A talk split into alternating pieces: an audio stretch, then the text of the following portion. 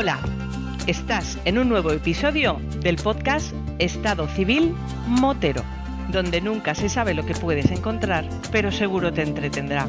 Así que ponte cómodo, ponte cómoda y disfruta de este episodio.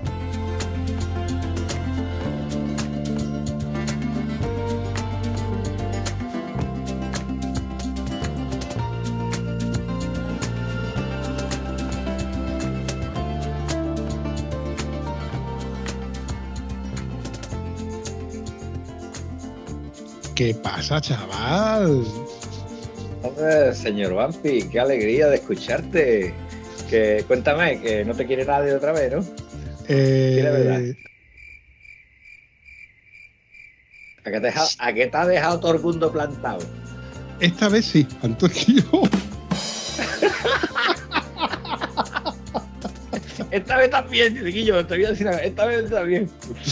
A ver, las cosas como son. Yo soy muy franco contigo y cuando tú me dices, yo, no, yo me llame Franco, yo me llamo Antonio, ¿no? Pero Llámame yo, Antonio, llámame Antonio, no me gustaba ese señor. no me llames Dolores, llámame Lola. Que te voy a ser muy honesto, las cosas como son. Yo, yo normalmente, lo normal es que yo grabe todos los domingos con los becarios, ¿vale? Con José, con María, etcétera, etcétera, etcétera. Luego están los, los otros subbecarios que son los que también le buscan contenido, tanto José como, como María. Pero ¿qué es lo que pasa? Que este fin de semana le correspondía a María grabar conmigo y con algún contertulio de los que ella tiene en su larga lista, que como siempre es todo como esto va sin guion, pues no sé con quién voy a grabar. La última vez que grabé con ella fue con Pere Tavares, que tampoco me lo esperaba, y la vez anterior fue con un chico de 16 años Por que corría. cierto, no, por no cierto. Dime. Te estoy levantando la mano, Vampi, te estoy levantando la mano. Que coges carrera, te pones a hablar y no dices nada, pero sigues, habla que te habla, habla que te habla. Pero es que yo quiero yo, dar la el explicación Pere por qué Tavares, grabo. Me aborra. Pero vamos bien, Antonio. de- de- Deja de interrumpirme, por favor. Yo voy a dar una Tú grabas con quien te da la gana y nadie te interrumpe. ¿Por qué carajo no hablas conmigo y me deja que te interrumpa, cojones? Y yo disfruto con eso. ¡Ha llegado el señora! Que disfruto de los ratitos estos en los que no te puedo meter mano, ¿eh? Ah, no, cojones, yo disfruto cuando estoy con mi mujer, cuando salgo con la moto y cuando te puedo interrumpir. Son mis tres placeres. Y no precisamente vamos, por ese chaval. orden. No necesariamente.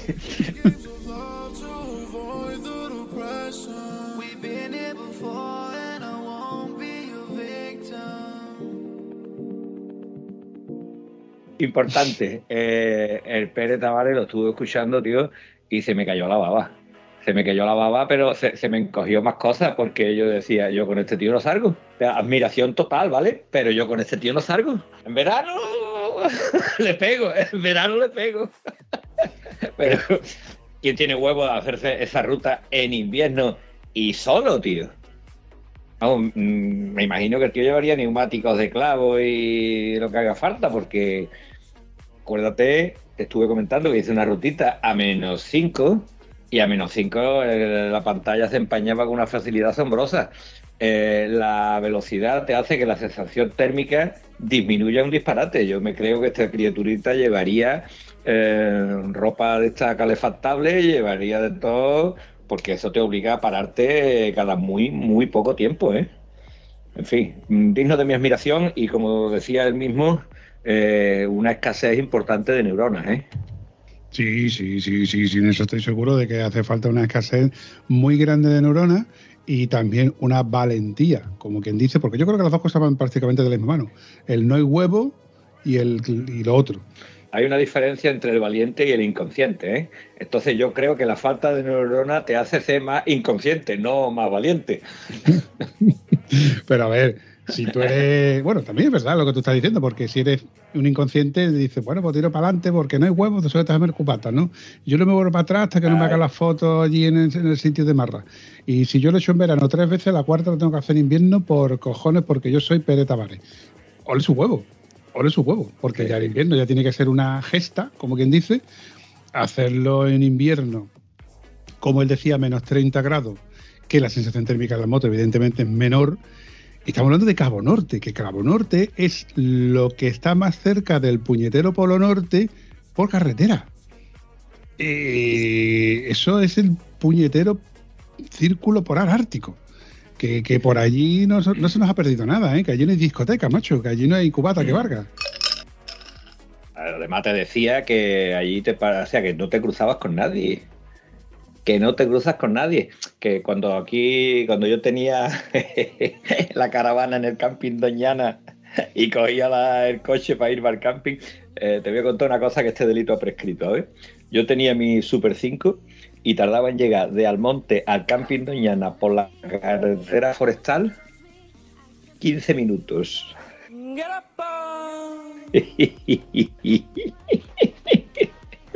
15 minutos, ¿sabes?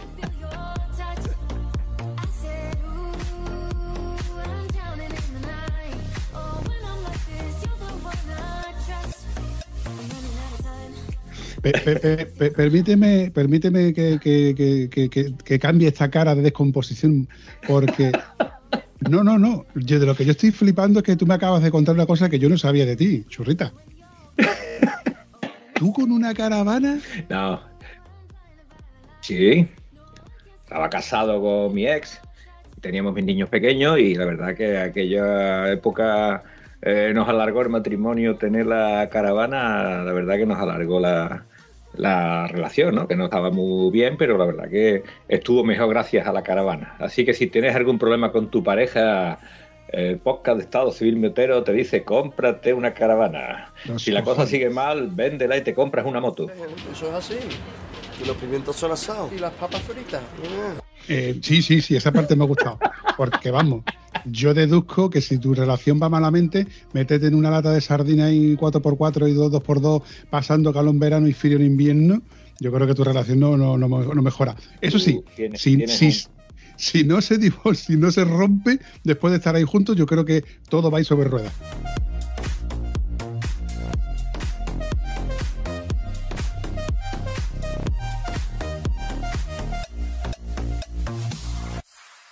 Tienes una idea errónea. La caravana en verano, eh, abres ventanita, el, sitio donde estaba la caravana situada, entre los pinos, al lado del mar, y es fresquito, es bastante agradable. Pero en invierno la caravana tiene una calefacción que eso es un horno, eso tienes que pararla cada poco tiempo, eso se caldea súper rápido. Y la verdad que en la infancia de mis niños, estos añitos que estuvo la caravana allí instalada, fija, tenía una cocina anexa afuera y todas estas cosas, estaba muy bien, ¿vale? Una época, te digo, que alargó mi, mi relación favorablemente. Y desde entonces no has vuelto a rodar en caravana, autocaravana, camper o Eh, no, no, no, no, no. Eh, yo ya para rodar con autocaravana digo, siempre digo lo mismo, hay que tener pasta, Sí. doblemente pasta, porque tienes que tener una pasta para comprarte la autocaravana y sobre todo la pasta que yo no tengo, que es tener tiempo para rodar X días por ahí. Entonces, para escaparte con la moto 3, 4 días y te cundes, porque en 3, 4 días te puedes desplazar mucho. Y tú lo sabes. No, tú no lo sabes. No, no, no. Eres no, no, moterillo no. endeble. Eres moterillo endeble. Se ha enterado todo el mundo.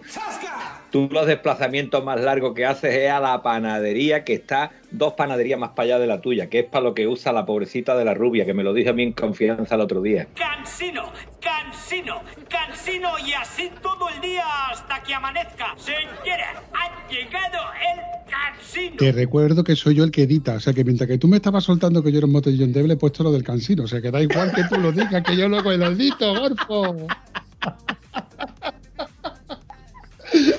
Me da igual lo endeble que sea, que esto no sale.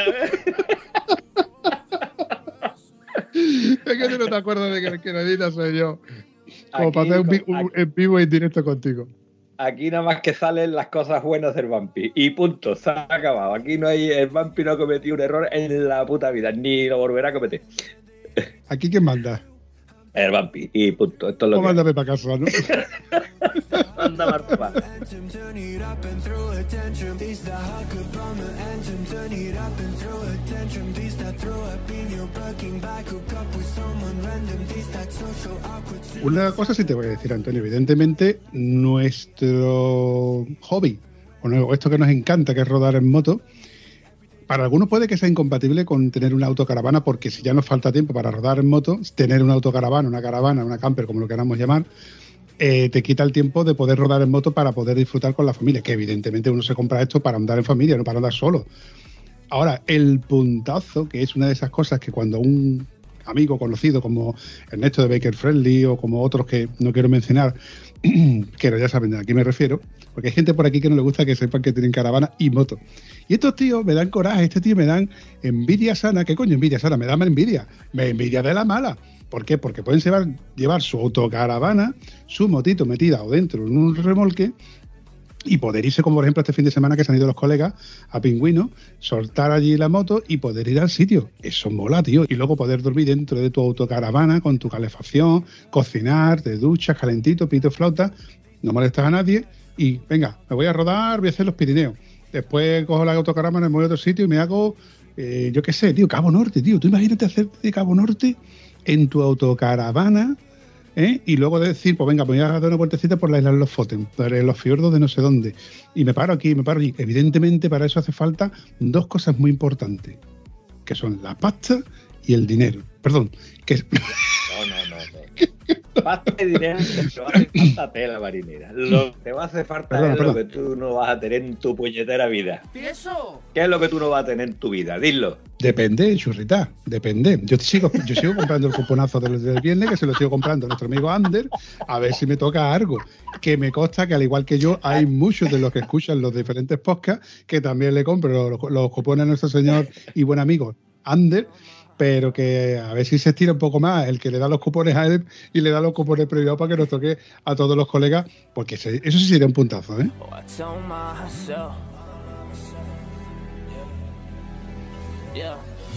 tell myself. Yeah. I tell myself that I would get across. Sometimes it's really difficult, sometimes it's really hard. But I just gotta do it. I just gotta Estoy riendo porque yo te acabo de preguntar qué es lo que tú no vas a tener en tu vida y acabas de decir, mm, depende, churrita. Vale, entonces una vez que me has contestado lo que no vas a tener, ¿vale? Mini pichi, a lo que vamos ahora. Lo que yo no me quería meter en tu vida asexual, me quería meter con el tiempo. El tiempo es lo que se necesita, desde mi punto de vista, ¿vale? Que no soy autocaravanista, pero los admiro como tú es tener tiempo para poder disponer de 15 días, dos, tres veces al año para poderte ir a donde te dé la gana. Yo 15 días me cuesta mucho trabajo sacarlo. Pero un día metido en el fin de semana o dos lo añado cada vez que puedo, cada vez que soy capaz de cuadrarlo. A ver, Antonio, con un bicho de estos, si tú puedes arañar dos días, como los de- demás mortales que no trabajan sábado y domingo, ojo, en el mejor de los casos que puedan hacerlo, y le arañas un día, ya te vas viernes, sábado y domingo, te puedes permitir el lujo con una autocaravana un jueves por la tarde, que terminas de trabajar a las 8, 9, 10 de la noche, te montas en tu autocaravana y te haces 100, 200 kilómetros. Y luego por la mañana te puedes hacer otros 100 o 200 kilómetros, ¿vale? Ya tienes una ruta, a, vengo a referir, un, cent- un radio de acción de tu, de tu casa de 400 kilómetros perfectamente. Y luego pues, lo puedes ir invirtiendo en esos 100 o 200 kilómetros más del sábado o ya directamente la aparcas el sábado, ruta en moto, lo que tú quieras, y luego el domingo te vuelves para atrás tranquilamente. Además, te puedes permitir el lujo de volver de noche y si te pilla la noche, pegarte el madrugón y luego volverte por la mañana con tu autocaravana hasta tu, centro de trabajo. Son cosas que en la moto no las puedes hacer, porque la moto o bien te vas de camping y llevas tu tienda de campaña y acampas donde te pille, o bien vas de hotel y con la reserva para atrás. ¿Qué es lo que pasa? Que la moto es más susceptible que puedan suceder más cosas del tipo, no sé, eh, pinchar, que es lo más normal del mundo. La moto no llevamos ruedas de repuesto. Bueno, en tu caso sí llevas ruedas de repuesto. Por cierto, ¿has visto el nuevo invento este que, que se está popularizando tanto por los grupos de WhatsApp, Instagram y demás? Que va cogido en el centro de justamente donde están los cojinetes de la rueda y lo que hace es que tú al hacer palanca lo que hace es que presiona el labio del neumático para poder encajarlo dentro. Es una destalonadora manual, ¿cómo se dice? Ah, sí, Pero sí, eso sí. Me hacer fuerza, ¿eh? La he visto, la he visto y me ha gustado. Pero hay que hacer fuerza, pero eso tiene una palanca muy, muy favorable. ¿eh? Yo creo que eso puede funcionar muy bien. Pero vamos, eh, la pata cabra de la 1200 de mi José Lu, esa más, hace más fuerza que la talonadora esa, ¿vale? que con eso fue lo que destaloné cuando me quedé tirado, que yo decía, veremos ver ahora para destalonar este. Y la pata cabra de esa moto que yo, eso destalonaba sobre la marcha. Y jabón, tío.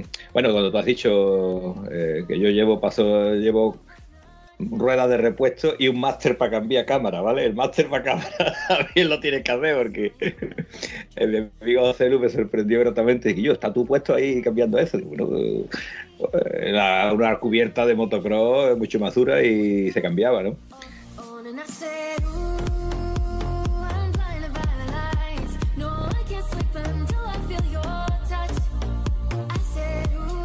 Pero yo me acuerdo una vez que cambié una cubierta que era una Michelin Desert que montaba la Suzuki DR Big, que era un neumático más que gordo, era obeso, con un cacho de taco dacariano la mar de chulo, y esa rueda no era dura, era durísima. Quitar eso con palancas y meterlo, y yo, lo que yo cambiaba una rueda de, de cross, que tardaría 15, 20 minutos en darle el cambiazo a la cubierta del motocross, para cambiar la cubierta esa, yo no sé el tiempo que me llevé peleando. Ah, y por supuesto, cuando terminabas de montarla, le habías pegado un pellizco con los desmontables y le habías pinchado la cámara, con lo cual tenías que empezar otra vez la operación.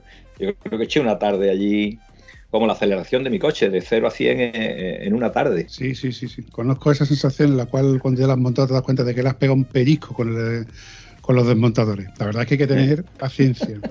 Sí, paciencia, mucho cuidado y no tener prisa, evidentemente. Hay que no, no, no hay que tener prisa. Yo estoy recordando la última vez que pinché cuando hace dos años, ¿no? Cuando fuimos a. No, cuando fui. Yo soy la Granada por los décimos de lotería que fui y volví. Hace dos años, no, hace tres. Que Porque el año pasado el tío contigo y el la- anterior fue cuando fui solo. Correcto, correcto. Que te montó el tío la cámara a toque de martillo, ¿no? Profesional del martillo, no de la palanca. Y escúchame, profesional, profesional, porque yo estaba viendo cada vez que le pegaba el martillazo, ya verás tú cómo le pega la llanta. Pero el tío tenía la habilidad de darle a la goma y, des- o sea, volverla a talonar, o sea, volverla ponerla en su sitio, con toquecitos de pim pam, pim pam, pim pam, pim pam, poquito a poco. Escúchame, y ni jabón ni nada, ¿eh? Que el tío, yo estaba sufriendo porque, claro, veía la llanta sujetada en dos tacos de madera. Que, que la- que el, el- el disco, yo pensaba que el disco estaba tocando el suelo, pero no estaba tocando. Ujú. Vamos, que el tío evidentemente no era la primera vez que hacía esto y era su trabajo, con lo cual era un, era un profesional, pero lo hacía con las manos. Que nosotros estamos acostumbrados a ver en el taller que con una destalonadora de estas de aire, de compresión, pim pam, pim pam, pim pam, y el tío con su martillito, con sus desmontadores, te desmontó la llanta, le puso una cámara y ahí, ahí está todavía puesta la cámara, vamos, que la cámara lo único que pasa, casualmente, tiene el mismo mal, endémico que la, cámara anterior de las dos ruedas, la que pierde algo de presión a cada, cada X tiempo es la delantera. Digo, me cago en tus muertos, vas a heredar la misma, el mal endémico que, el, que tu antecesora.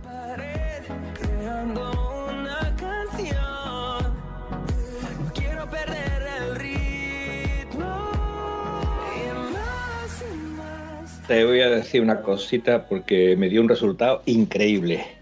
Eh, aparte de quitar el obús, volverlo a poner y estas cosas que suelen dar resultados, hay una tontería, entre comillas, que da un resultado increíble y es ponerle un taponcito metálico. En lugar del típico tapón de plástico que le ponemos a las cámaras, a las cubiertas, perdón, a las cubiertas, sí, eh, que suelen ir bien, pues si le pones un tapón metálico, yo he tenido los tapones metálicos y ha sido cuando más eh, estable ha estado la presión de aire. Ay, amigo mío, desde que compré la moto siempre he tenido puestos los tapones metálicos. Lo raro es que nunca me lo hayan robado, puesto de madera, porque igual me lo roban mañana pasado. nunca me lo han quitado ni siquiera dentro del garaje, lo típico, no, el crío que viene y te quita los tapones porque ve que son metálicos para su bicicleta. Bueno, de, de hecho tengo ya unos cuantos de juegos de, de- de los metálicos guardados, que de hecho, no hace mucho, a un amigo mío, que le vi la moto, digo, y yo, qué, qué pena tu R1200 con- sin tapones, y dice, y yo es que me lo quitaron los críos, digo, ah, espérate, te voy a-". y cogí, que los tenía en el coche, en la guanterilla, un, un- un puñadillo de, vamos, como cuatro creo que eran, eh, tapones de, hierro, se los di, digo, ¿qué yo toma? Dice, no, tío, no me los de hierro, porque si me quitan los de plástico, me quitan más fácilmente los de hierro, más, van a tiro hecho. Digo, pues los que tengo son los de hierro, que son los que me dieron los- el otro día los colegas de, de los neumáticos. Aunque se los di, no sé si se los pondría o no se los pondría. Y él se quejaba de eso, que, que en el barrio se los quitaban. Entretienen los críos jugar. Que te digo, prueba a cambiarle ese tapón, esa rueda que te pierde aire, prueba a cambiarle el tapón metálico, que se lleva un retencito dentro, un arito, creo que es una antatónica, de una medida minúscula, y es el que hace el sello. Acuérdate que me pasó contigo, con el aparato tuyo fantástico inflador, que la rueda se me pinchaba, me pinchaba, y al final lo que tenía era precisamente la gomita esa, se le cambió la, el retén y solucionó el problema para ciento, y- vamos, todavía no ha vuelto a tener más problemas con la, con la cámara de los que tuve aquel día. Mira, te voy a hacer caso, voy a hacer la prueba, aunque yo estoy seguro de que no va a ser de ahí, porque no pierde tanto como perdía su antecesora, pero sí que pierde un poquito. A ver, yo soy un maniático de las presiones, tanto en mis coches como en mi moto. Eh, eso de, llevar la presión correcta para mí es algo indispensable, porque es la vida del neumático. Eh, si llevas mal la presión, te gastas un neumático y al final estás tirando el dinero. Te lo estás regalando al, al- al que le has comprado el neumático, porque vas a volver a comprar el otro neumático antes. Entonces, mm, en nuestra moto se nota rápido cuando tienes una presión baja, sobre todo en el neumático delantero, porque andas la dirección un pelín pesada. Tú más, precisamente tú más, porque tú siempre andas con neumáticos de carretera. Que por cierto, ¿qué neumático tienes tú ahora mismo? Pirelli Scorpion, no el STR. Pirelli Scorpion es el que llevo puesto. Pirelli Scorpion, que no es el STR. Que es el de carretera a carretera. Es un dibujo muy parecido al fantástico Conti Attack 3. Eh, exacto. Yo pensaba de que era el Conti Attack, vete tú. Yo lo que pasa es que no. De cabeza hay cosas que lo recuerdo y otras que se, me, que se me olvidan. Pero bueno, a lo que iba a referirme es que un neumático de carretera es más fácil notarlo en la dirección cuando estás un poquito más vacío que uno que tiene un poquito de taco, que es el que tiene ahora mi fantástico Mercedes Caru Street, que tiene ese pequeño poquito de taco como le pasaba a los STR tuyo. Bueno, tú y yo, que tú y yo hemos tenido ese neumático, el STR. A lo que venía a referirme, como soy tan maniático y como además llevo este compresor, que desde aquí maldigo a nuestro amigo Luis, Luis Caníbal, que lo promocionó tanto en aquel episodio con, con Rubén en de Motos y más, digo, hostia, estas cositas mola tenerlas porque yo que soy un fanático, que además yo siempre llevaba el típico manómetro de, de pila digital que tú lo ponías y te dabas cuenta de que la- se acababa la batería, no te acordabas de cambiar la batería y al final no lo usabas y al final tenías que tirar del de la gasolinera que nunca acierta, nunca tiene la presión correcta, pero desde que tengo este compresor de, de Xiaomi, que podría ser de otra marca cualquiera, pues tiene la fiabilidad que te da, yo lo quiero 2,3, 2,3, pero ahora que voy a ir cargado, me poner un 2,4, pues lo pones a 2,4, lo pones a funcionar y cuando llega a 2,4, ¡pac! salta. No cuando llega a 2,4, cuando llega a 2,5, ¡pac! salta para que se quede en 2,4. Y se queda en 2,4. Porque además todo el mundo sabemos que cuando desenroscamos ese, ese acople, se pierde un poquito de aire y al final se quedan esos 2,4. Que, que, que, que- que es lo que estaba yo hablando antes.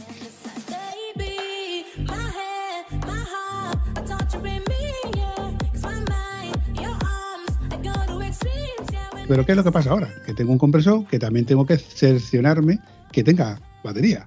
Con lo cual, cada X semanas, pues me lo subo a casa, lo cargo, lo recargo y además tú mismo sabes que en, en menos de una hora está recargado.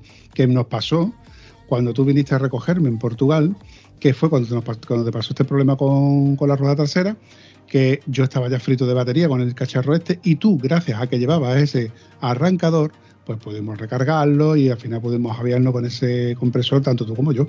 Los inventos, los inventos, Guillo, que muchas veces vas cargado de tonterías y otras veces te hace un avión importante. Por cierto, Guillo, eh, hoy he dado una huertecita motera muy divertida.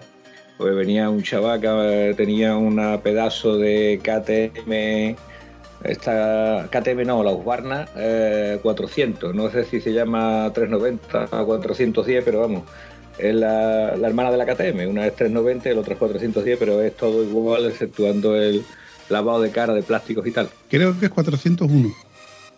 Pues esa 401 es la moto que tenía este hombre. Y la ha soltado y se ha comprado una Triumph 600 no sé cuánto, casualmente con 3 cilindros y 85 caballos. Una moto de carretera, para que nos entendamos. Eh, no sé cómo se llama de nombre. No me lo pregunte porque tú sabes que a mí las motos, si no son trail, no me... No me... Nah, no me dicen nada, no me dicen nada, lo cierto. Eh, Eso es para andar muy ligero y yo no quiero ir tan ligero. Uy, uy, uy, lo que ha dicho. Tú sabes que acabas de etiquetarte como un racista, ¿no? Porque si no es trail, no es moto. No, no, no, no, no, no, por Dios, no, por Dios.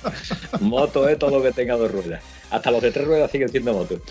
Pero te digo que eh, a mí personalmente, personalmente las que me gustan son las motos trail. Yo veía la moto de este tío, las miraba, decía qué bonita, que tal, que cual, pero a mí no se me ocurre decir, "Eh, me da una vueltecita. No, porque le metí eh, esa carretera que a ti tanto te gusta, del pantano de Sufre, ¿vale? que está Ah, recién me asfaltada encanta. Toda la además se lo dije antes, Guillo, esta carretera es una pasada la primera parte. La segunda parte, como ya entra la provincia de Huelva, pues está faltada como hacemos las cosas aquí, que para eso tenemos la mejor conversación de conversaciones de carretera del mundo. Hasta cobran los tíos, no hacen nada, pero cobran. Ahí los tiene. La carretera llena más hurto que una tortilla garbanzo. Oye, do- do- dos cositas. Acabas de mencionar una carretera que a mí me encanta y que yo recuerdo que a ti no te gusta. La que parte de Santa Olaya del Cala para abajo, a ti no te gusta porque eso son carreteras rápidas, con curvas muy amplias, y a ti lo que te gusta es el tipo berrocal donde tú vas tercera, segunda, tercera, cuarta, tercera, segunda. Estás ¿Cómo que no? mintiendo. Estás mintiendo. ¿Cómo? A mí la carretera de Berrocal me resulta extremadamente rápida. Me gustan más puta. más curvas.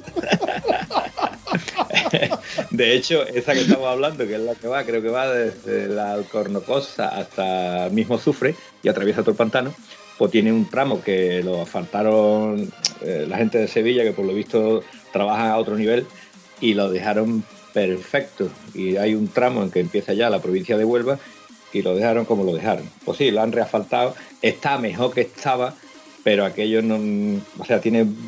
Yo creo que lo han asfaltado dos chavales con un carrillo mano de alquitrán y una pala echando pelotes por aquí y por allí, y aquello ni le han pasado un rulo ni está. que no tiene condiciones de rodar y mucho menos para una moto de carretera.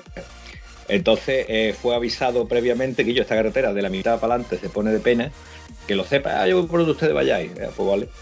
Y se vino y bueno, el tío con su triunfo, la verdad que ha pasado un ratito bueno, como lo hemos pasado todos.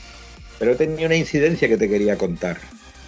Cuando me meto en la carretera de Berrocal, digo, hombre, eh, yo sé que hay motos que tienen más caballos y menos caballos, pero hay una que se la escapa a un caballo, porque estaba el caballo ahí en medio de la carretera, ¿no? detrás de dos curvas enlazadas, sí, sí, un caballo equino o ecuestre con sus cuatro patas, digo, se me ha escapado un caballo de esta moto. Eh, eh, eh, no, lo pasamos, el animal tranquilo, no se movió mucho. Digo, porque el momento que te quedas, ¿qué hago? ¿Sigo que no lo cogí o me paro o qué hacemos? Eh, me paré, eh, yo- hemos dicho que cuando te encuentras alguna incidencia es bueno llamar a emergencia. Es muy bueno también tener un teléfono que tenga cobertura en el sitio de donde estás llamando, porque de donde se está llamando el otro decía, no te escucho, no te escucho, y al final se cortó la comunicación. Nos acercamos al caballo intentando pasarlo por detrás de los guardarraíles, por lo menos que se quedara en la hierba y que, del guardarraíl para acá eh, le salvara la vida al caballo y sobre todo a los coches que pudieran pasar por allí. Y mientras que estábamos haciendo esa faena de intentarlo echar para afuera, me acerqué al animal y el animal era más bueno y más manso que todas las cosas. Lo estuve acariciando, lo empujé un poquito para la al lado de la carretera y el animal estaba allí como diciendo, eh, ¿qué pasa, Tron? Aquí andamos y nada, no se movió de allí. Y mire usted por dónde, qué agradable sorpresa, que aparece un coche, se baja el tío del coche y resulta ser que era el dueño del caballo. Joder, que se han salido del cerrado, que no sé qué, que no sé cuánto.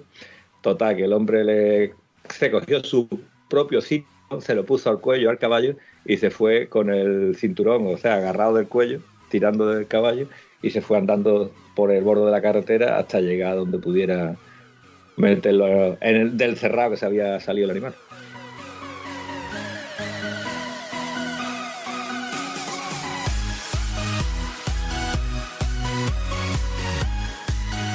Bonita experiencia, mm, pero es, es un detalle curioso. Después de esta experiencia, eh, la moto iba muy tranquila en las curvas. No es lo mismo que tú veas una moñiga de caballo o de vaca en el asfalto y diga tú, pues puede haber un caballo o una vaca más para adelante. A encontrarte el caballo directamente y vas con demasiada prudencia, ¿eh? Pero bueno, se pasó un rato bueno. Sí, yo, yo recuerdo, creo que lo he contado alguna vez, ¿no? Que en cierta, bueno, en cierta ruta, de estas veces que tú ya vuelves, no con prisa, pero dices tú, bueno, eh, para llegar a la hora del almuerzo, no, recuerdo cómo era, pero de estas veces que tú ya vuelves, pues no con, a ver, no a carajo sacado, como decimos nosotros aquí, pero iba alegre. Y en una recta con muchísima visibilidad se me cruzan dos ciervos, madre e hijo. Digo yo madre e hijo porque no tenían la suficiente cornamenta como para que yo lo divisara como con, con un perchero, ¿no? Claro, la madre pasó por delante mía, el hijo frenó, frenó justo en la bionda La madre saltó por delante de la bionda, o sea, por encima de la bionda, por delante mía. En ese momento, yo no frené. Yo me asusté porque cada vez pasa una cosa delante tuya, que sale de tu, de tu lado derecho y que no te da tiempo a reaccionar. Automáticamente tu corazón empieza a latir muy rápido y tú reduces la velocidad del puño. Ya me viene todo el tramo eh, pensando en qué hubiera pasado. Porque te pones a pensar, si hubiera frenado, me hubiese caído. Porque hubieras frenado más con el delantero, con el trasero, porque mm, el susto era espectacular. ¿Y si me hubiese dado? Si me hubiese dado, me hubiera ido al carajo. Eso es, eso es inevitable. Da igual que tú vayas a una velocidad mayor, menor, como lo queramos llamar. Pero si me- se llega a chocar conmigo, estamos hablando de un, bicho de eso que cuánto puede pesar. ¿100? ¿Ciento y pico de kilos? ¿200 kilos? Eh, joder, eh, los bichos esos oscilan, ¿vale? Mm, eh, yo tengo una foto al lado de un alce y la, cada paleta del alce, ¿sabes lo que es la paleta del alce, no? Lo que en el venado son los cuernos, no tienen cuernos, son unas paletas, ¿no? Pues esas palas, cada paleta pesaba 44 kilos. Toma ya. ¿vale? También hay que decir que un alce es un poco más grande que un caballo. Entonces, eh, depende del tamaño que tenga el venado. A mí se me han cruzado venados por delante que yo te- iba con la bicicleta y se me pasó por delante y yo decía, por tu padre no me roces. Porque para mí ese bicho era un caballo. Ponle que fuera un caballo ligerito, pero ese era un caballo, es decir, que de 200 kilos para adelante. Y claro, ahora te encuentras con un Bambi, con uno más grande, más chico, puede tener un peso contundente. Pero lo más importante no es el peso que tenga, lo más importante es con la fuerza y con la velocidad, con la elegancia que se salta es una valla o que pasa por encima de ti. Si con esa inercia te toca, eh, si te atropella una moto, igual te hace menos daño que si te coge el Bambi saltando con el impulso que le puede meter a esas patitas.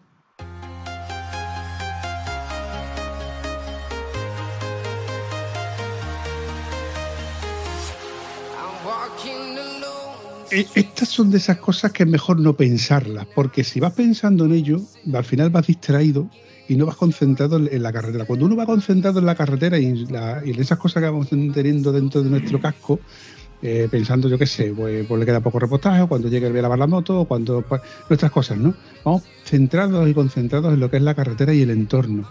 Pero es inevitable que, que tú y, y dejes de pensar en la carretera, porque si en el momento que tú te intentas de pensar que si la factura de la luz, que si la factura del agua, que si el político, que si mi jefe es un hijo de puta, que si hay que ver con mi mujer cuando llegue, que si un venado. A bajar Sevilla, No, ¿te por- toca bajar Sevilla?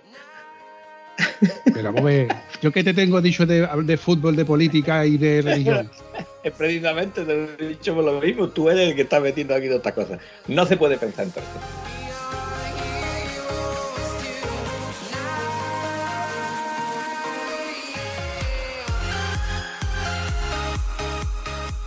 Hay una frase muy chula de no sé quién, ¿vale? De estas frases que tú lees los muros de WhatsApp, hostia, qué chulo queda esto. Por lo visto dice que cuando uno vive en depresión, está viviendo el pasado. Y cuando uno vive, eh, ¿cómo se llama lo otro? Ah, en ansiedad, está viviendo el futuro.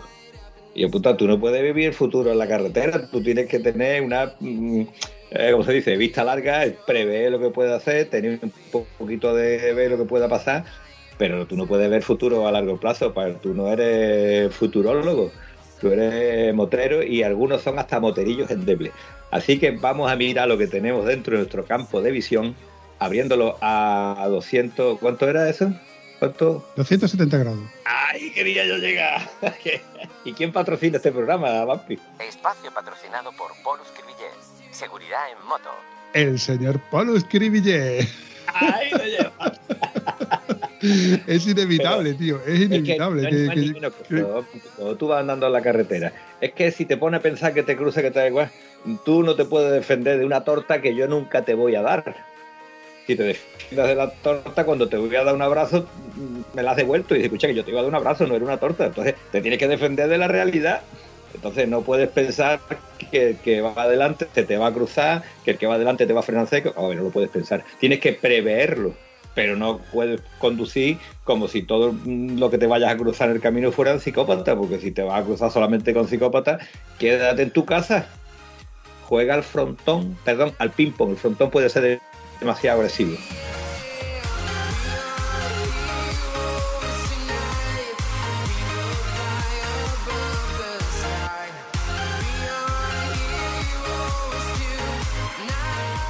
Sí, sí, sí, sí, sí, está claro. Al final, pues yo creo que eh, de las pocas veces que vamos a, estar los dos de acuerdo en que vamos a salir a disfrutar de la moto y del momento que en el que estemos en la moto. Si es cogiendo curva, cogiendo curva, si es por, cruzando una ciudad concurrida como puede ser Madrid, Barcelona, Sevilla, por ejemplo, pues disfrutar de- del traficazo que tienen esos, esos sitios. Y oye, volviendo a un tema que hemos hablado antes de cuando tú me has dicho motos de tres ruedas. Es que se me ha venido a la mente una cosa que yo llevo tiempo dándole vueltas, tío. ¿Tú conoces No, la Yamaha no. Niken? Claro, por favor. Ah, hasta me he montado en ella y todo. ¿Cómo te queda? Sorprendido, sorprendido porque es de esas cosas que yo tengo en una, en una lista mental en la que cosas que tengo que probar antes de morir. Y me pone palote el- la idea de poder conducir un bicho de eso, pero evidentemente no le veo lógica. No le veo lógica, porque no es para el uso que yo le doy. Yo no me metería por carriles con un bicho de semejante envergadura. Pero molaría un mogollón poder disfrutar de varias curvas con un bicho que, según estado viendo yo por las reviews y demás, pues se maneja muy bien, tiene un motoraco que te cagas y, y, bueno, evidentemente le he visto haciendo el caballito a gente que saben hacerlo porque son profesionales, pero no se ve tan, tan grande como parece que es ese bicho. Pero evidentemente es una cosa muy grande. Aparte, son dos neumáticos en vez de uno y son cuatro barras de horquilla que a la hora de hacer las revisiones para mí es algo que, es impensable. A ver, nadie se compra una moto pensando en que le va a hacer una revisión dentro de 10.000 kilómetros de las barras de horquilla, retenes, etcétera, etcétera. Pero que eso está ahí, ¿eh? Eso está ahí. Y si tú le vas a hacer 100.000 kilómetros a esa moto, como por ejemplo sería en nuestro caso, hay que sopesar también que es un bicho al que hay que hacerle un mantenimiento caro. Pero corriendo un estúpido pelo y suponiendo que tuviéramos pasta para comprarnos un bicho de eso y a mí se me antojara andar con ese bicho de curvas, eh, me mola, tío, me gusta, me gusta, me gusta esa moto, tío, me, llama la atención y tiene ese, no sé qué, ese qué sé yo que me gusta, pero no me la compraría. No sé si me explico, Antoñito. vale, vale. Eh, tenemos demasiadas cosas en común. Esto está empezando a mosquearme porque estamos coincidiendo en Oh. demasiadas cosas. Eh, la, la Niken esta, la verdad que tú la ves y dices, vale, esto es un avión. Que quiere probarle, dice, no, es igual, es un avión, ya la he visto. No, no tengo esa curiosidad por probar eso, porque eso es país eh, por encima de la legalidad. Está claro que es muy complicado que se te vaya adelante en una frenada porque tiene el, el doble de punto de apoyo que cualquier moto, ¿no? Pero en la misma línea de animalada están los triques, que no, no me acuerdo mismo cómo se llaman los triques estos, qué marca son. Eh, Canan puede Canan. ser. Sí. Canan es un trique eh, que, claro, esto todavía es una moto de dos ruedas, pero ya el trique ese bestial, que en la Rider hay como cinco, en la Rider y en los desafíos suele haber varios, los desafíos no, en la Rider. Eh, hay como cuatro o cinco triques estos de la marca esta, de creo que es Canan, que son espectaculares. Pero que yo cada vez que lo veo digo, bueno, esto es tiene los mismos fallos que un coche en cuanto a tamaño y los mismos fallos que una moto en cuanto a intemperie se refiere. Es un descapotable de mm, más racing, si lo quieres llamar así, no lo sé. Son ruedas de neumáticos planos, ruedas de coche. Pero la Niken mm, es una moto moto, es decir, tiene ruedas de moto y eso se tumba mm, lo que tú seas capaz de tumbarla. Entonces, son conceptos muy chulos, está muy bien, son novedades. Y aparte de que uno de los que conducía el canal perdió una pierna como nuestro Juan Ramón, y el tío va con esa moto perfectamente, pues me parece muy bien. Pero a mí las tres ruedas no me tiran, tío, no me tiran ni en los scooters. Y en los scooters todavía lo veo más práctico, porque al fin y al cabo tiene un punto de estabilidad para que se mueve en circuito urbano. No me gusta, chicos. Así que si te gusta, para ti. Mm, No, no, yo, sigo diciendo que no me la compraría porque el uso lógico que al que tú y yo le damos, por ejemplo, no es el, el handicap, no, es el target, no es el- no es el uso que yo le daría a las motos. No me la compraría para, para los viajes que yo hago, o para las salidas de acampada, o para. No, no me la compraría. Pero te sigo diciendo que si yo tuviese la oportunidad de tenerla como segunda moto y poder disfrutar de ella, o tuviera, que también evidentemente hay que tener tiempo para disfrutar, si tienes dos motos, de las dos motos. Y ya hemos dicho antes que no tenemos tiempo para disfrutar de la primera y de sacar pocas como si no costara, contra más de tener una moto deportiva. Claro, cabeza, eso es así. Si todo esto Te digo una cosa, está en esa mente. ¿Por qué me interrumpes, Tony? Eh, me encanta, Repite. me encanta poderte decir tal cara, ya cállate, porque te, te, te está subido el carguito de Rey Podcaster muy arriba. De cuando en cuando hay que bajarte un poquito los lo, dirás, lo de Rey Podcast lo dirás tú, ¿no? Porque vamos. ¿Quién me ha puesto a mí la corona? Te digo una cosa, ¿tú no has escuchado esa frase que dice que uno es tan rico como los amigos que tengas? Pues tú te estás convirtiendo en Roy Podcaster por la gente que estás trayendo. Tú sigues siendo un melón y un tieso porque yo te conozco, pero te está subiendo arriba la gente que tú tienes. ¿Te has dado o te has rosado?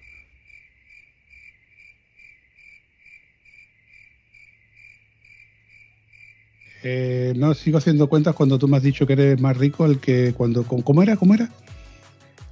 El hombre más, el que más rico es, eh, no es el que más dinero tiene, sino el que mejores amigos tiene.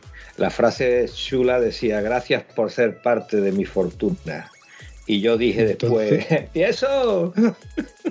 Entonces el rico eres tú, porque tú estás rodeado de gente muy buena, Guillu. Eso es así. No es, Cierto es, cierto es. Eso es Cierto es. así, dinero no tengo, pero tengo gente muy buena alrededor.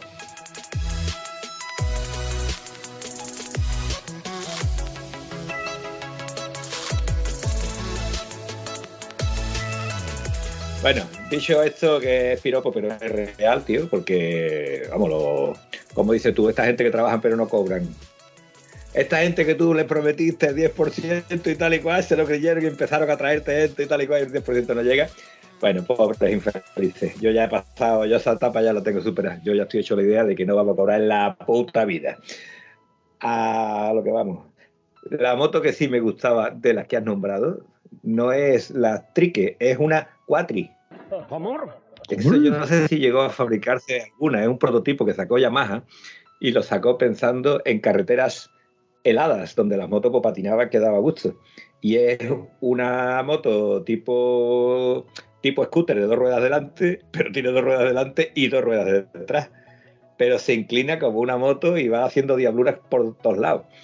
Esta sí me gustaría a mí probarla. Mira, por, tú ni la conoces siquiera. Es lo que tienen los moterillos en Dele, no están puestos, no, no, no se instruyen.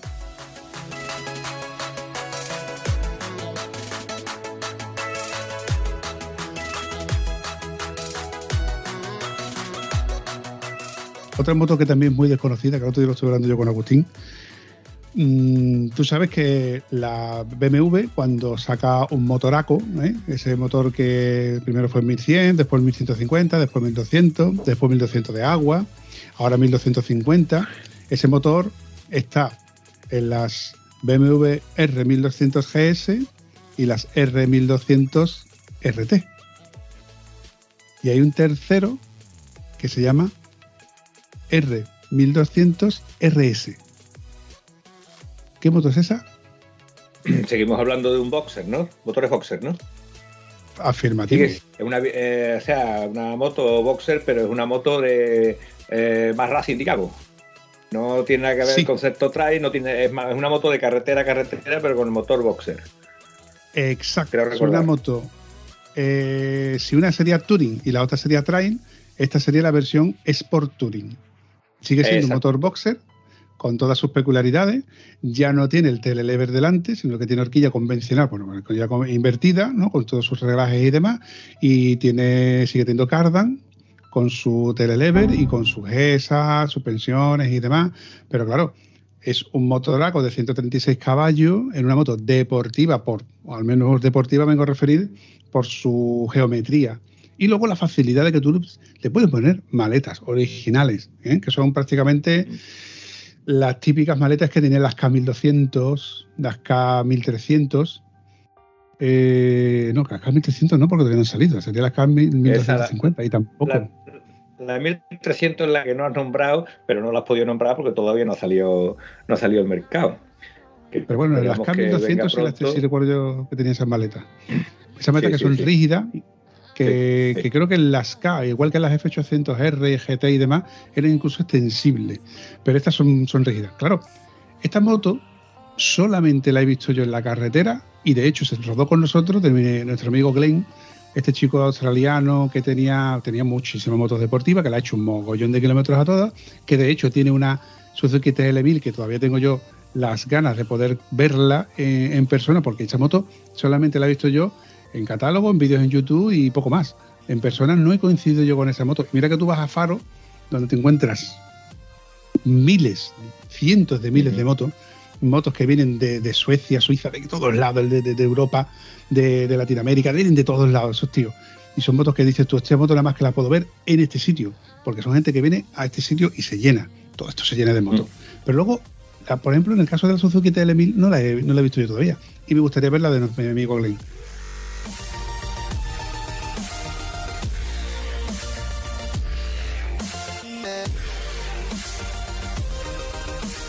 Glenn se dio, coincidió que habíamos quedado con él para darnos una ruta y demás, y vino con esta moto negra, preciosa, tío, perfecta, aquí una moto guapísima. Y además que tú la ves por el espejo y viene, ves esos dos luces LED, luz diurna, que dices tú, joder, qué pintaza tiene la muy cabrona.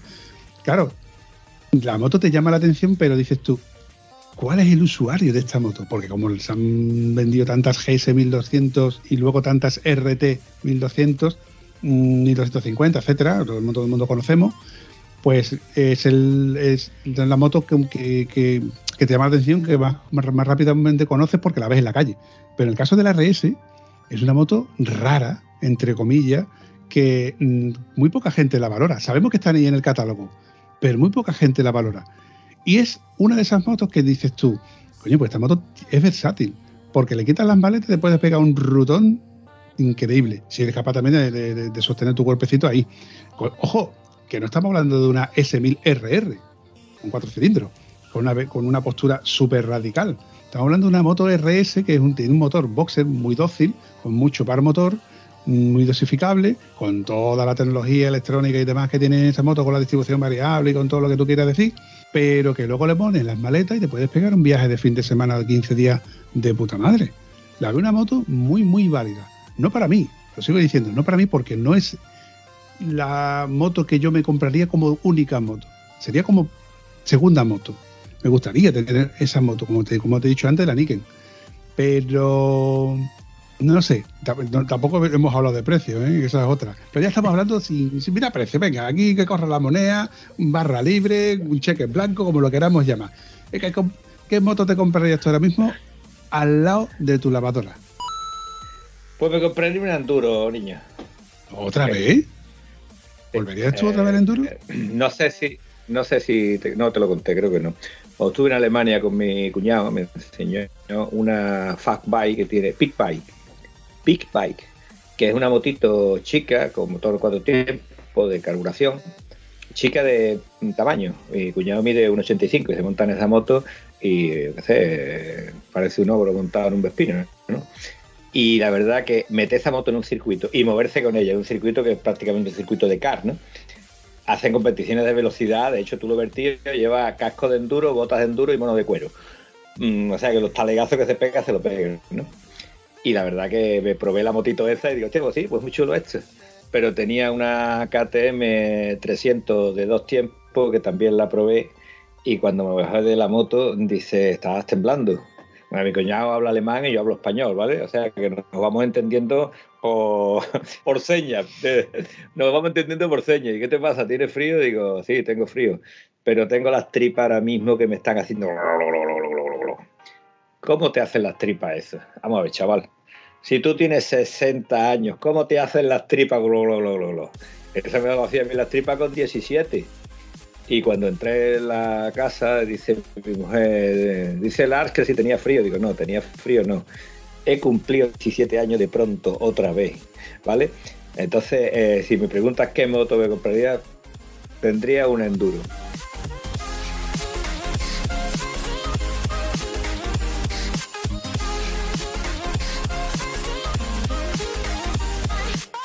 De hecho, es posible que, que el enduro vaya.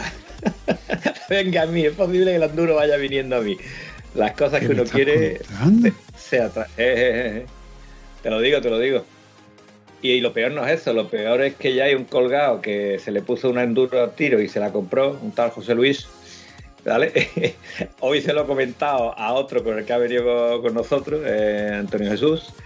Y dice, pues yo a lo mejor me compro una. Y digo, uy, todos los carros ahora en moto, pero el más viejo soy yo, ¿vale?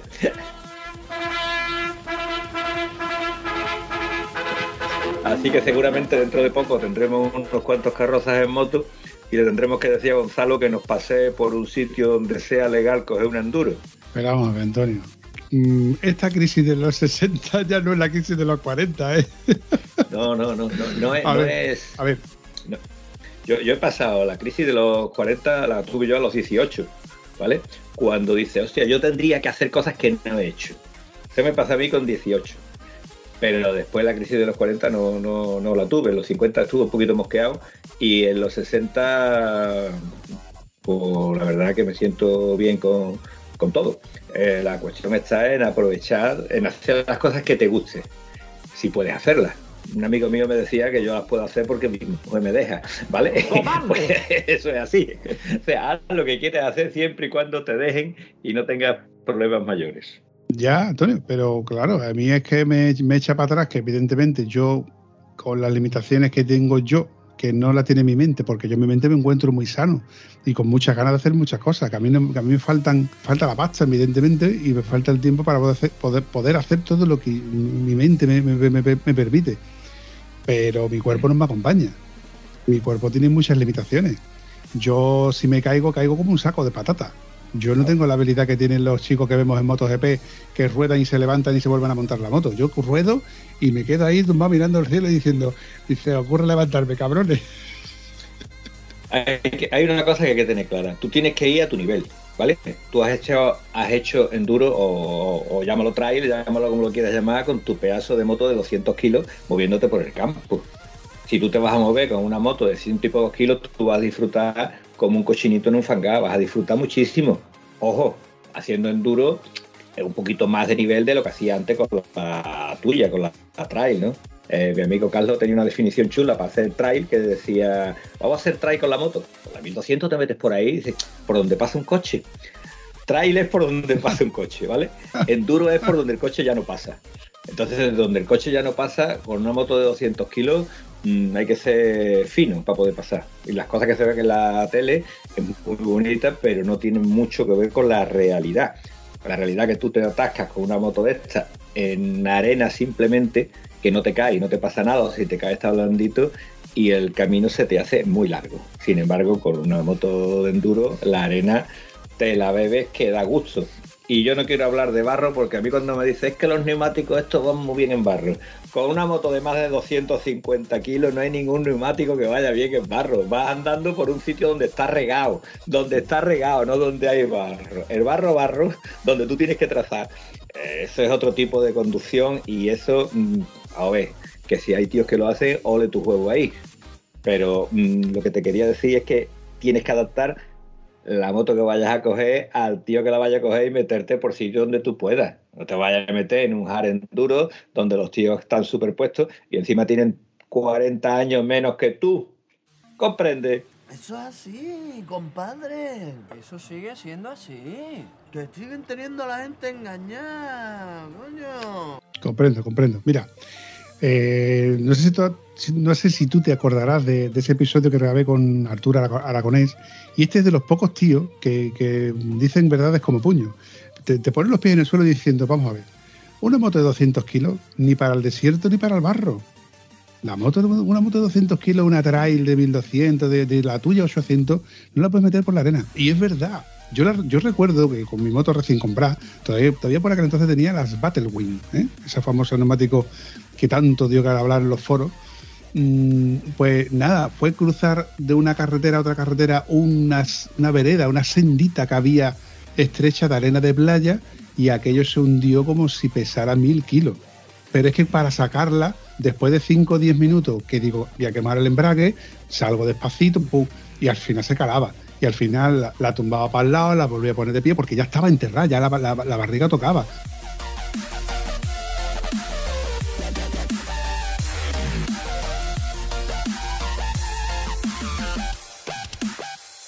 Al cabo de un cuarto de hora me quité el casco sudando y dije, a ver cómo lo, cómo lo hago.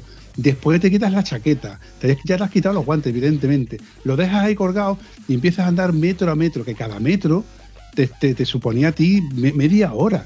Que- es que es inviable. Mira, hoy estado en el parador de Mazagón, que vive por aquí pues, más o menos conoce la zona, y un sitio emblemático, un paraje natural, evidentemente ahí ni si te ocurre también la felicidad de meter la moto. Pero hay un tramo de 100 metros donde la puedes poner prácticamente en el agua. Y esa foto que yo he visto al atardecer con el sol cayendo y digo, qué guapa sería la foto aquí. Pero luego cuando he subido para arriba de la playa, para el, para el cachito ese de... Digo, ni de coña, ni de coña meto yo mismo de aquí, porque estos 200 kilos se convierten en 400. Luego estoy sudando yo como un gilipollas y llega la seprona y me dice, ¿tú qué haces ahí, churrita? Digo, no, que quiero hacerme una foto para el Instagram. Para acá que te voy a yo a ti una foto, pero con receta. Está clarísimo, Guillo. Eh, lo siento, tío, pero estoy otra vez de acuerdo contigo. No sé qué está pasando aquí.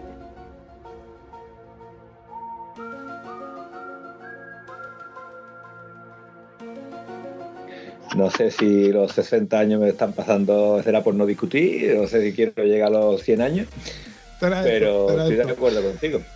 Eh, la, la bajada del parador de Mazagón es una pasada y puedes llegar con la moto hasta abajo porque es una bajada, es una cuesta eh, con albero.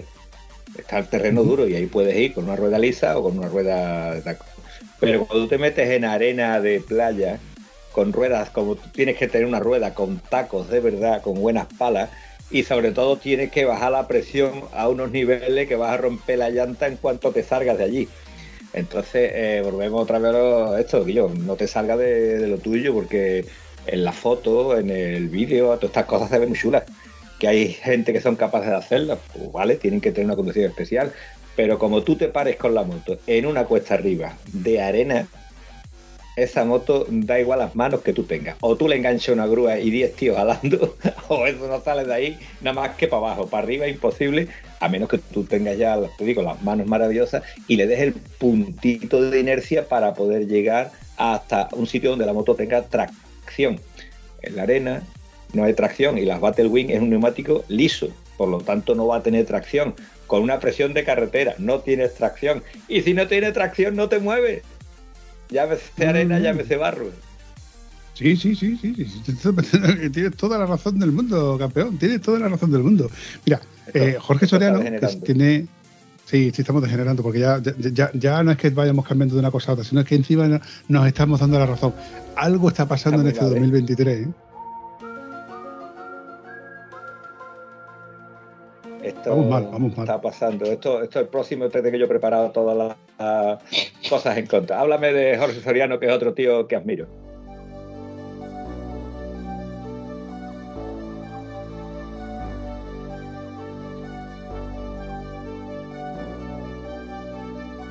Nuestro amigo Jorge Soriano se compró una KTM, una 890, creo recordar, una, una además muy guapa, y lo primero que hizo fue cambiar los neumáticos ponerle vuelta de taco. Y este tío siempre ha contado, siempre me ha contado, que donde mejor se defiende precisamente es en la arena de playa. Es uno de sus, sus palos fuertes. Él trabaja muy bien la inercia, él lleva bastante velocidad y la verdad es que lo maneja bastante bien. Pero yo sigo pensando que para mí es inviable. Da igual que sea con la KTM o con su 800 que tenías antes, que ya la 800 le- la tenía muy, muy, muy bien preparada. Bueno, también la verdad que la, pobrecita, si hablara, estaría echando pestes de, de su dueño. Pero eh, mm, el, el truco al final no es la flecha, es el indio. Independientemente de que este indio intente, no por huevos, porque huevos no me faltan para echarle, para meterla en la arena, pero en el momento que yo veo la energía, en el momento que se te hunde, yo ya pienso automáticamente que mis riñones no están para empujar 400 kilos. Porque la moto ya no son 200 kilos, son 400 kilos. Cada vez que yo levanto la moto del suelo he dicho, gorda, ¿cuándo has engordado tú tanto, hija de puta? Que no me has contado nada. ¿Tú sabes el chiste ese, Antonio? No. Mira, el chiste es cuando es, a tu, tu señora no se pone ese traje en tu país que nada más que se pone en navidades y te ahí como que se le ve las lorzas por los lados así como si fuera un morcón ahí con la cuerdecita, ¿no? Y te dice, cariño, ¿tú me ves gorda? Y el tío mira para abajo al suelo diciendo, no, cariño, no te veo gorda. Y dice, a ver, a ver, dímelo al oído. Y se va al oído y le dice, no, cariño, no te veo gorda. Ahora dímelo al otro. Y dice, ya de puta, ¿me vas a darte la vuelta? Eres muy malo, tío. Eres muy malo. A mí eso nomás que me ha pasado una vez, ¿vale? Tú sabes que yo hice un viaje a Turquía, ¿no? ¿Sabes que estuve en No, Turquía? no sabía nada, no me había dado cuenta Oh, siquiera. Sí, tenía, me peinaba, me peinaba de una manera que no me gustaba nada y fui a Turquía para peinarme como me salía de los huevos. Y ahora me peino para todos lados. Pero, Pero, pero, ¿de los antes huevos- de de los eso, huevos eh, salía? La, la pregunta es, ¿de los huevos salía? No, no, no, no, fue del mismo pelo, no fue pelo de huevo, fue pelo, pelo, pelo. Eh, la historia fue que me dijo mi mujer, eh, cariño, este vestido me hace gorda. Y yo le dije, ¿y este chaleco me hace calvo, amor? ¿Este chaleco me hace calvo?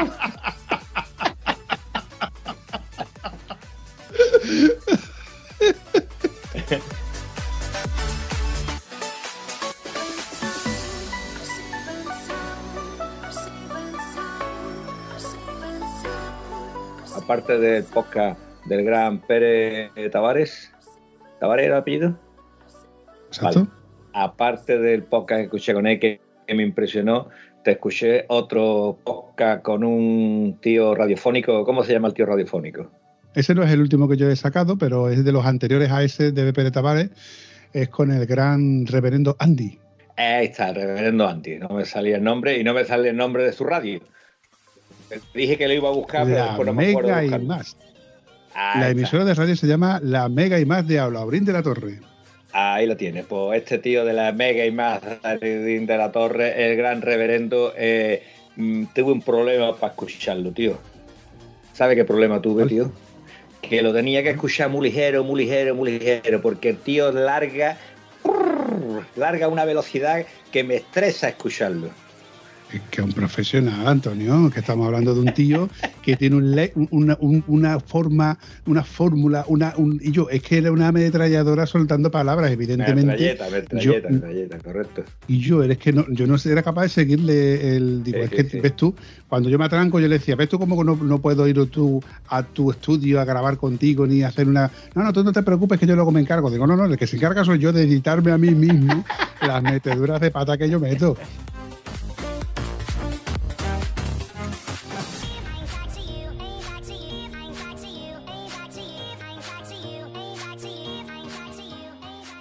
Evidentemente hay gente, es como lo, que, lo que hemos dicho muchas veces, hay gente que tiene un don para pintar, hay gente que tiene un don para manejar una bicicleta y hay gente que tiene un don para manejar una moto, que no todo el mundo tenemos. Y hay gente que radiofónicamente hablando pues tiene un don, independientemente de que luego lleve 30 años, pero hay gente que sabe muy bien salir de atolladuras que, que tú, ni, tú, ni tú ni yo, Antonio, ni tú ni yo, sobre todo yo evidentemente, lo tuyo ya es otra cosa. No, pero yo creo que para todas estas cosas, primero hay que estar ah, tranquilo y saber que la gente que te escucha son tus colegas. Si tú te, te pones delante de dar una conferencia dentro de gente que tú no conoces de nada en un tema que tú tampoco estás muy versado, pues entonces te pasan por encima porque es lo normal. Pero cuando tú estás a gusto, estás charlando y tú sabes que te diriges a tu público, que son tus amigos, ahí es muy difícil que tú metas la pata en una conversación, pues tú estás hablando como tú hablas normalmente, como hablamos siempre. Te voy a dar la razón, Antonio, porque el Linares... No te lo consiento, micrófono- ya no te lo consiento que me des más la razón, cojones. Me está dando la razón con todo. ¿Qué pasa aquí hoy? Creo que sí.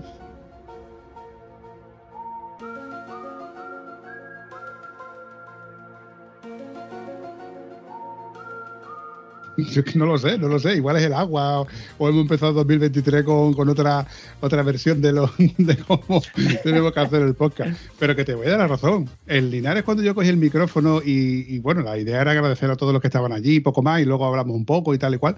Yo me encontré la mar de a gusto, tío. Yo me encontré la mar de gusto. Y que coste que al lado, al lado nuestra había una boda allí que estaban celebrando también un evento que me estaba escuchando hablar por el micrófono. Pero que, tío, la verdad es que yo ya no me encuentro ni, ni incómodo y la verdad es que no es que se me dé bien, evidentemente, porque yo sigo recortándome mucho, pero que a mí lo de grabar ya, mm, como lo, lo tengo ya más que automatizado, me da igual, tío, me da igual. Yo creo que no, no tendría problema en ir, a- bueno, por ejemplo, en el caso de Andy, que es una emisora de radio, o que cuando alguien me, me dice que yo colabora conmigo, vamos a hacer un vídeo, vamos a hacer una grabación, no sé qué. Y la verdad es que lo veo ya muy, muy, muy, muy normal, tío. Bueno, tú y yo, tú y yo hemos progresado. ¿Tú escuchas los primeros episodios que nosotros grabamos? Sí, pero yo lo veía muy bueno, tío. Yo, si te digo mm, eh, que has progresado, ha sido tú. Porque yo me siento lo mismo, no me siento que hablara ni mucho mejor ahora, ni mucho peor entonces. Me veo en la misma línea. Sin embargo, tú sí has mejorado bastante. Eras torpón, también hay que decirlo, ¿no? Pero el que. el que me quedaba. El que me quedaba helado fue cuando Gonzalo, los primeros programas que hizo Gonzalo, vamos, el primero y el segundo, que digamos, te decíamos, a ver, Gonzalo, ¿me puedes explicar si tú eres el tío más versado barra ilustrado que hay hablando de los temas estos? Con la fluidez de palabra que tú tienes, ¿por qué coño no hablas en la radio igual? En la radio no, que tú estás hablando con tu colega con un micro, que es lo mismo que si hablas con él por teléfono, que yo te pregunto a ti cualquier cosa y tú me largas una charla que es una pasada, ¿no? De, ¿Me puedes explicar qué viene esto? Y claro, es, bueno, y el gran, nuestro querido Josep, el, que- el primer podcast que grabamos con él, cuando lo vi después, además de hecho lo estuve comentando, lo estuve en Valencia la última vez que estuve viéndolo, le estuve comentando, digo yo, la mejoría es no, no, digo, como que no, tío, si es que lo que no era normal era aquello, eso era miedo mi- microfonal. Y yo, la idea es que haberlo visto en los dos últimos episodios donde le digo, Josep, haz tus dos honores, haz de maestro de ceremonia. Y yo me he ido a hacer otra cosa y lo he dejado a él explicándole al contertulio. Bueno, es que me, me- me para, me hace, pregu- me hace preguntas que yo digo, hostia, es que a mí no se me hubiera ocurrido esta pregunta. Porque luego tiene una versión y tiene una visión de, de- de la historia que estábamos escuchando que dice, oye, pues salen preguntas también muy chulas. Yo te digo, Josep, eh, esa ha sido de esos diamantes en bruto que ellos, él solo se ha, se ha ido puliendo. La verdad es que también el automatizar el tema de grabar y demás, y el escucharse a sí mismo y luego escucharse lo editado y demás, pues la verdad es que mola. Entonces, ahí yo creo que esa es la prueba irrefutable de que esto ha ido mejorando. Ahí por fin, por fin no estoy de acuerdo contigo, ¿vale? Eh, yo, yo creo que Josep lo que ha cogido ha sido tranquilidad, porque Bruto sigue siendo igual de Bruto y de Diamante sigue siendo igual de Diamantaco. Es un tío cojonudo que cuando se relaja y habla, habla como él, él es él realmente, ¿no?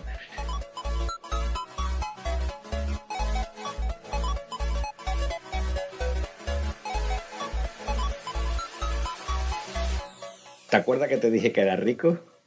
O por amigos como ese, para que te enteres, por tener amigos como ese soy rico. Ya te lo he dicho. Y además de verdad, tío, porque ya te digo, Josep, que lo conocimos, que no lo conocimos realmente, sino coincidimos en Cuenca y, y yo lo vi ahí, que, que, bueno, que bueno, que no, no, no es que destacara ni mucho menos, sino que estaba ahí, ¿no?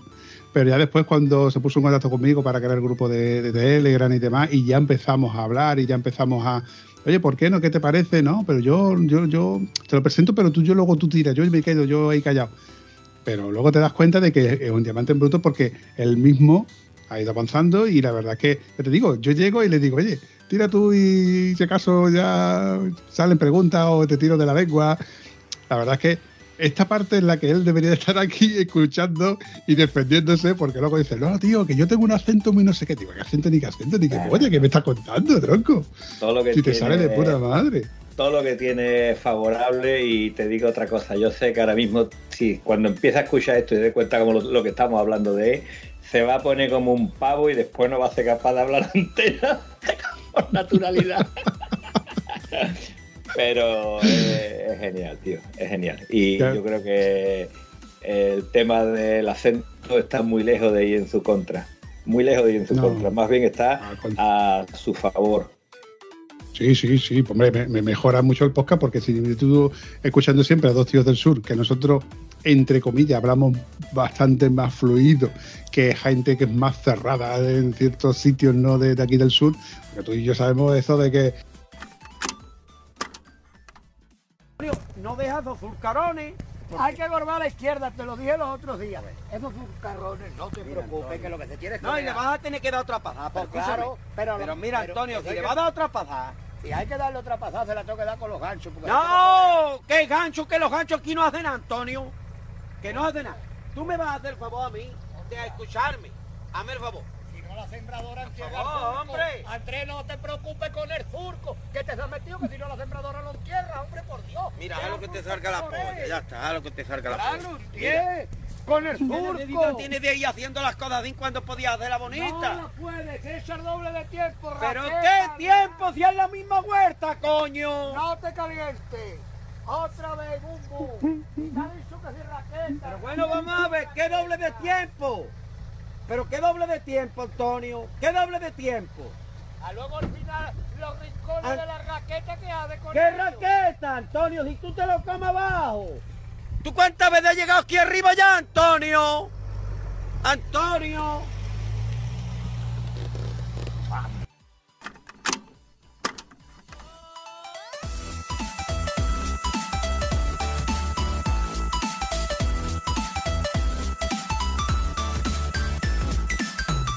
Un, un cateto de pueblo y un cateto de ciudad, los dos haciendo un podcast y este le da el contrapunto, coño. un señor No, de ciudad. En el caso de Gonzalo, que es lo que tú dices, los primeros episodios se le veía tan políticamente correcto que él, aparte de que tiene una facilidad de palabras muy, pero que se le veía muy pausado, muy tranquilo. Ya cuando en los últimos episodios, que precisamente contigo, pues va, va soltado y va a tiro hecho a dispararte. Y ya en el grupo de Telegram, en el grupo de Telegram ya te pone a París. Ahí está permitido todo. Por cierto, Pero la eh, verdad- tú sabes, tú sabes que Gonzalo, eh, el señor Piti y el señor Mateo, eh, es decir, una representación de peluzos, ha estado en pingüinos. No. ¿Eh? ¿Cómo Claro que no, que no, no han estado en pingüino. Ah, no, entonces ¿dónde han estado? La leyenda, Cantalejo. Ah, ¿eh, ¿en Cantalejo han ido? Yo Sí. creí que habían ido a pingüinos, tío. No, no, yo quería que habían ido a Cantacerca, pero han ido a Cantalejo. Hostia, pues yo no sabía eso, porque tú, porque yo a, a Cantacerca, digo a Cantalejo, me hubiera, no me hubiera dicho yo, pues voy a tirar otra vez para allá. Queridos oyentes del podcast, el Vampi se ha confundido gravemente por lo que no me he podido resistir a corregirle. El grupito de peluzos sí fue a pingüinos. Pero bueno, te digo una cosa, conociendo a esta gente habrán cogido la autopista, seguramente habrán llegado ya a la carpa, se habrán puesto tibio y habrán tirado otra vez para acá. Capaces son de no haber hecho ni el Silent Root, ya te lo digo. Espérate, espérate, espérate, espérate, espérate. Que lo- yo creo que tú no has visto las fotos en las cuales también han aparecido el chico de hinojo, eh, Sara y el señor Buba. Pues toda esa gente se han encontrado allí también, allí en Cantalejo, en, en la leyenda. Lo cierto es que lo, y lo difícil es que se encuentren esos tres mismos personajes que estuvieron en la isla de Man y vuelvan a querer hacer una gesta, ¿no? Como se dice, para. Oye, hablando de gesta, tío. Tú sabes que aquel episodio en el que tú me contaste de que tú sellando no sé qué historia en ciertos sitios de Sevilla eh, tuviste que lanzar una lanza, Ajá, una alpaca correcto, de paja. Ajá. Pues resulta que la semana pasada grabé con el que organiza todo eso y además organiza Ah. un evento que se llama La Gesta, que es de con el tema Correcto. medieval. Correcto, correcto. Exacto. Es Pues- que él fue el que nos pues- dijo que yo, estas lanzas son así, pesan dos kilos, tal y cual. La verdad que habría que calentar antes de tirarlas, ¿eh? Yo las tiré bien, me confieso que las tiré bien, me quedé muy contento, pero me dejó el brazo tocado, ¿vale? Este tío tiene una colección, ah, has grabado con él, ¿no? ¿Te ha contado la colección de Vespas que tiene? Sí. Eh, y además que entonces no es, adelantemos es herrero. acontecimientos, Vamos a dejarlo estar. Sí, sí. no, de- seguramente cuando este episodio que tú y yo estamos grabando ahora mismo ya habrá salido el anterior en el cual ya se, Ah, habrá, vale. ya se habrá comentado. Entonces no se, de- el no tema- se desvela nada. Está eso y hay una ruta que organiza él también que quiero hacerla si es posible. Sí, eh, que sea, bueno, pues se llama la gesta, la, con la ruta anterior hubo una versión de la gesta y luego la gesta pro, y me cuenta que la gesta pro eran de 666 kilómetros. Manda Eso es. huevos. Eso es lo que hago yo cuando voy a comprar pan. Hago 600 kilómetros y ya vengo con el pan y un poquito de jamón para el camino. Sin premio. Coño. Hombre, con propiedad. Prácticamente eso fue lo mismo que yo dije. Digo, estos son los típicos eventos que le gusta a mi Antonio. Seguro, seguro que sí.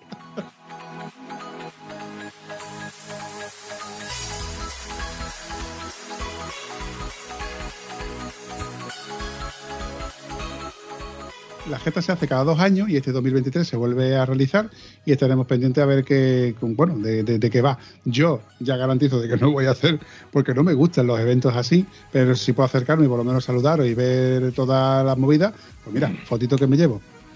Querido Vampi, mm, no digas más cosas, no te pongas mal la etiquetita de moterillo endeble, lo sabemos, lo eres. Pero ¿cómo me dice que no te gusta lo que no has hecho? No has hecho ni una ruta de hombre, nada más que de la ruta de las niñas. Coño, esa ruta, tú te metes en una ruta de esa y tú tienes que disfrutar, porque estás todo el día, mira, oh, punto tal, punto cual. Eh, o sea, si es con el, si te dan las coordenadas de GPS, como si te dan la, el roadbook, vas disfrutando y vas de un sitio a otro. Eso sí, lo mismo que hablábamos del enduro, tú tienes que ir a tu ritmo. El que quiera correr más que pase para adelante, tú vas a tu ritmo y vas haciendo una ruta y vas disfrutando de la marinera. Que sí, Antonio, que yo te, doy la razón, que vale, que yo entiendo que, os gusten esas cositas y que yo voy a mi ritmo, evidentemente, porque soy yo el que manda y yo soy el que controla, pero que a mí eso de llevar un, contrarreloj no me mola, tío. Yo a mí me gusta una ruta en la que yo digo, sí, bueno, sin mirarlo, yo le digo al puñetero Garmin, hazme una ruta de dos horas, de tres horas, de cuatro horas, y me hace una ruta de cuatro horas. Oye, le digo, voy a ir a Tentudía, al monasterio de Tentudía, pero no quiero que me lleves por la típica ruta, quiero que me dé un rodeo, o quiero que busque una ruta alternativa, o simplemente yendo al monasterio de Tentudía me aburro y digo, venga, voy a coger y voy a Alcoya o a Alcázar, o me voy a ir a cualquier sitio de hecho donde, uy, esta carretera que ya hace tiempo que quería coger, y la cojo por ahí. Eh, no me gusta llevar un itinerario donde tú tengas que ir a contrarreloj. A mí me gusta ser libre y decir, aquí me tomo mi café, aquí me preparo no sé cuánto, aquí paro a repostar y aquí me paro a mear. La bronca que te echaron por teléfono aquel día que venías conmigo siendo libre. La primera vez que te llevé a tu día. No me digas que a ti te gusta ser libre. Tú eres un pringao. Y tú un cabrón que me lo acabas de recordar.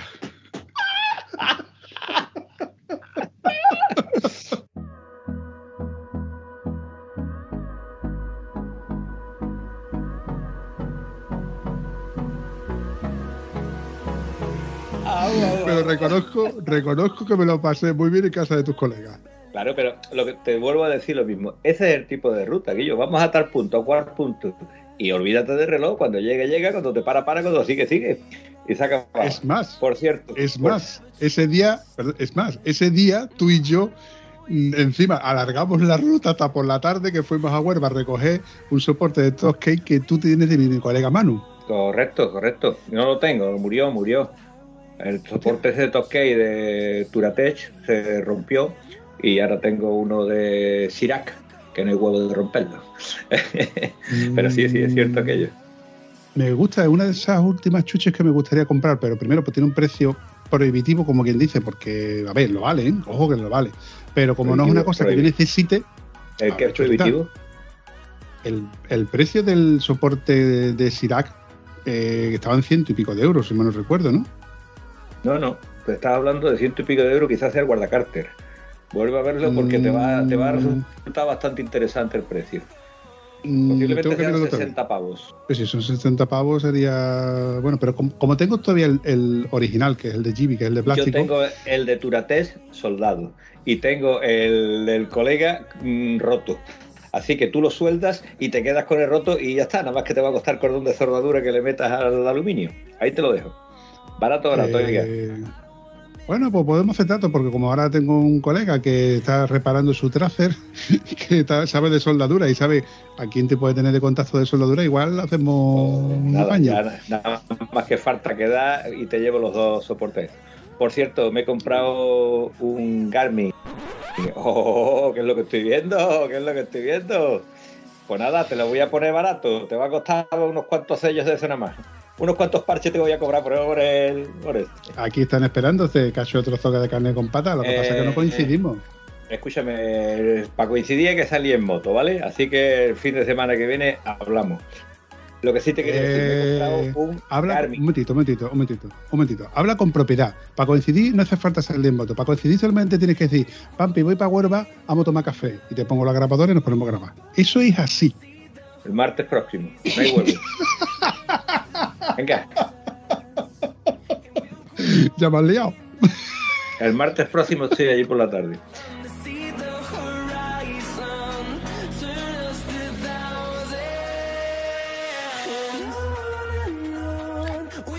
Bueno, escúchame. eh, me he comprado un Garmin. ¿De acuerdo? ¿En Y me he comprado un Garmin porque el tontón mío viejo y desfasado, que era imposible de actualizar, ya me fallaba, se encendía, se apagaba y me hacía cosas muy raras. Eh, cogí el tontón, lo limpié, lo rocié de WD-40 por todos lados, ¿vale? Y he salido hoy con él y va perfecto. Vaya. Entonces, eh, ya tenemos otra cosita más. Eh, recomiendo a todos nuestros amigos que los aparatos electrónicos los limpien con VD40 porque va a echar fuera la humedad y la verdad que me he quedado asombrado, tío. Me, el- me cambiaba de pantalla constantemente. Ahora también es verdad que me cayó un- unos cuantos chaparrones importantes viniendo de, de la visita de, de nuestro querido Joseph. Cuando estuve allí de, de- de Valencia para acá, pues la verdad que hice bastantes kilómetros bajo un aguacero importante. Tanto que mi maravilloso traje ruca pasó el agua y me mojó la barriga. Pero ya había llegado a casa, ¿vale? Ya cuando lleguemos a casa ya era el tiempo de cambiarme.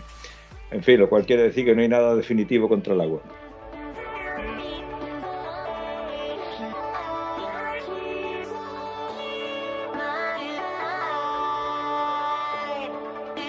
El resultado, el tontón empezó a fallar, ahora se encendía, ahora no encendía, ahora me cambiaba de pantalla, tal o cual, y después de limpiarlo con VD40 y dejarle rociado el VD40 y no tocarlo, ahora cuando he vuelto a salir con él, iba extremadamente bien. Me has dicho que te has comprado un nuevo GPS Garmin. ¿cierto? Sí. Vale. Pues vamos a cortar el episodio aquí ya porque esto da para mucho más. y no quiero seguir alargando este episodio. Además, estoy deseando que lo pruebe, que hagas un rodaje exhaustivo con él y me cuentes las garminadas que te hace, al igual que me hacía el mío. Bueno, me hacía no, que sigue haciendo el mío. Lo que pasa es que ya no las hace como antes en el mismo sitio, que ya es curioso que como que al cambiar el GPS ha cambiado de, de- de- de este tipo de cosas, pero que sigue haciendo sus cosillas raras, ¿eh? Ojo, eh, sigo diciendo que tengo una relación de amor-odio con este GPS y no, no, no, no pienso cambiarlo. Siempre y cuando siga funcionando, se va a quedar conmigo mucho más tiempo. Luego es divertido porque te hace una ruta muy chula o lo mismo te pierdes y te dices tú, me cago en tu puñetera madre. Además tiene la sana costumbre de que si soy yo el road leader, me mete la pata y si voy solo va de puñetera madre. Digo, que bien, hijo de puta, que me haces quedar como el puto culo delante de mis colegas y luego cuando voy solo, pues me te marca la ruta como si no costara. Pero bueno, vamos a ir recordando este episodio ¿eh? Y voy a esperar que me cuentes más novedades de cómo te va ese Garmin. Que ya te digo a ti que te va a dar un montón de horas de satisfacción.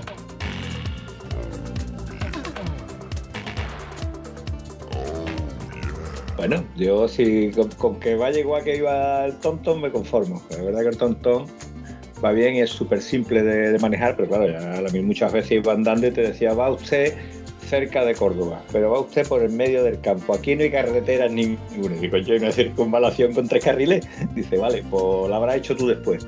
Y por Granada también me metía, decía que iba por el medio del campo cuando íbamos haciendo una ruta estupenda. Es decir, que ya ha quedado obsoleto, ¿no? Está claro. No, ya la llevé siendo ahora. Tu GPS era bastante antiguo y pequeñito, que yo no sé cómo tú podías ver algo ahí en una pantalla que es la de un iPhone 3, por poner un ejemplo, en comparación con un iPhone 12 de, de última generación. En fin, chavalote, dicho esto, me, te voy a despedir como mandan los cánones españoles diciendo esa famosa frase de que bien me la ha pasado. Yo estoy escuchando muchas frases por ahí, pero yo, tú sabes que eso está registrado, ¿no? bueno, fin, que me la ha pasado muy bien contigo y nada, que espero que la próxima vez en vez de un micro delante tengamos una moto, aunque tengamos que llevar cafetera. Yo pongo la galleta, ¿vale? Cuenta con ello, cabeza. Nos vemos, chavalote. Pues venga, hasta la próxima, campeón. Gracias de nuevo por llegar hasta aquí. Si te gusta ese contenido, coméntalo en cualquiera de nuestras redes sociales. Y si además te ha servido de algo, compártelo.